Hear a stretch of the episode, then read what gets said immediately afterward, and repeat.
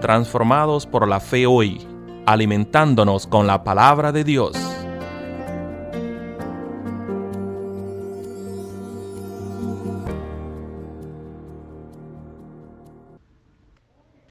Buenos días, saludos a todos hermanos y hermanas.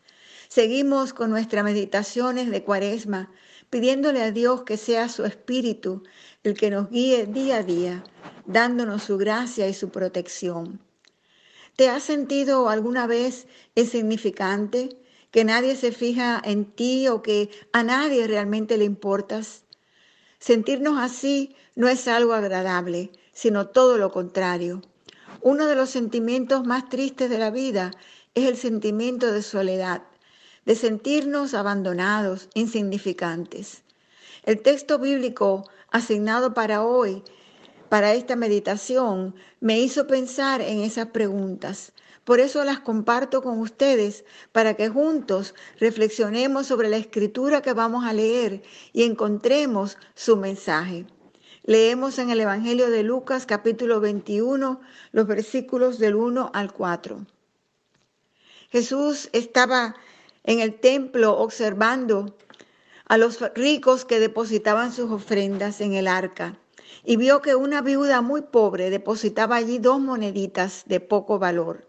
Entonces dijo, en verdad les digo que esta viuda pobre ha echado más que todos, porque todos aquellos ofrendaron a Dios de lo que le sobra, pero ella puso en su pobreza todo lo que tenía para su sustento. Palabra de Dios dos moneditas, apenas dos moneditas equivalentes quizás a dos pesos o menos, quizás dos centavos, dado a toda vista por una mujer pobre, humilde, mujer insignificante para los que ya habían pasado por las arcas dando sus grandes ofrendas, sin ni siquiera fijarse en la mujer que con paciencia había esperado su turno para depositar su ofrenda.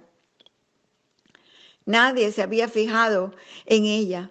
Era una mujer viuda. Ser viuda en aquella época, si no se había podido casar de nuevo, era vivir sola, pobre y marginada de la sociedad. Por eso nadie le prestó atención aquel día. ¿Para qué? ¿Qué podía ella aportar que fuera importante? Nadie se fijó en ella, pero sí Jesús.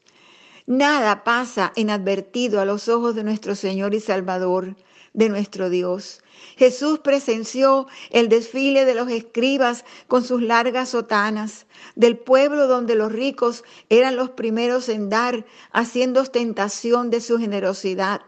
Y Jesús leyó sus corazones, como leyó el corazón de aquella mujer que ofreció dos moneditas, solo dos moneditas, pero que venían desde lo profundo de su corazón y dadas con mucho amor. Y movido su corazón ante la dádiva de aquella mujer, Jesús dijo, esta viuda pobre ha echado más que todos, porque todos aquellos ofrendaron a Dios de lo que le sobraba, pero ella puso en su pobreza todo lo que tenía para su sustento. Porque la ofrenda que Dios espera es la que viene del corazón. Ofrendar a Dios es más que una subasta donde el que oferta más es el que se lleva el premio. Es más que esperar que en respuesta a nuestra generosidad se nos atienda bien y nos den los primeros asientos. Es más que sentirnos bien con nosotros mismos porque hemos cumplido con Dios. Dios no espera que cumplamos con Él simplemente porque es nuestro deber. La ofrenda que Dios espera es la ofrenda que surge de un corazón lleno de amor y de agradecimiento, que da no las obras, sino lo mejor. Lo mejor de los pensamientos, lo mejor del trabajo de las manos, lo mejor de la vida. Como dijera el salmista en el Salmo 51, no es sacrificio y holocausto lo que Dios quiere de nosotros, sino un corazón contrito y humillado al cual nunca Dios menospreciará. Nadie se fijó en aquella mujer y quizás algunos que la vieron se preguntaron por qué se molestaba en llegar a dar tal pequeña ofrenda. Pero Jesús sí la vio, porque para él ella era importante, porque era una hija de Dios.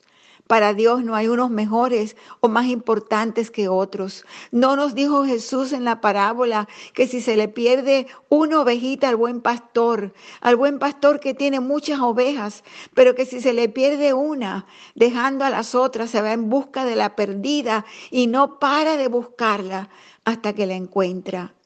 Jesús es nuestro buen pastor y ama a cada uno de sus ovejas. Nuestra importancia no depende de nuestro vestido, título, cuenta de banco, posición, ni de la ofrenda que vamos a dar. Somos importantes para Dios porque somos sus hijos y sus hijas. No hay nadie insignificante para nuestro Dios. Nadie está en un rincón cuando Jesús está presente. Hay lugar para todos en su reino. Como dice el canto, momento nuevo, el canto que nos viene de Brasil, dice, ven, ven, entra a la rueda con todos. Tú eres muy importante, por eso ven, entra a la rueda del reino, entra con nosotros, dame la mano, porque tú eres mi hermano, dame la mano porque tú eres mi hermana.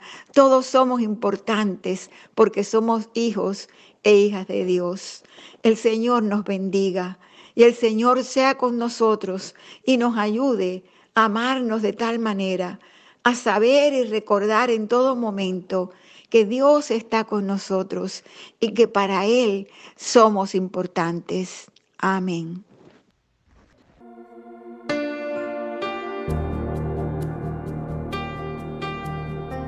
Transformados por la fe hoy, traído a ustedes por la Iglesia Metodista Edford en Gatesburg, Maryland.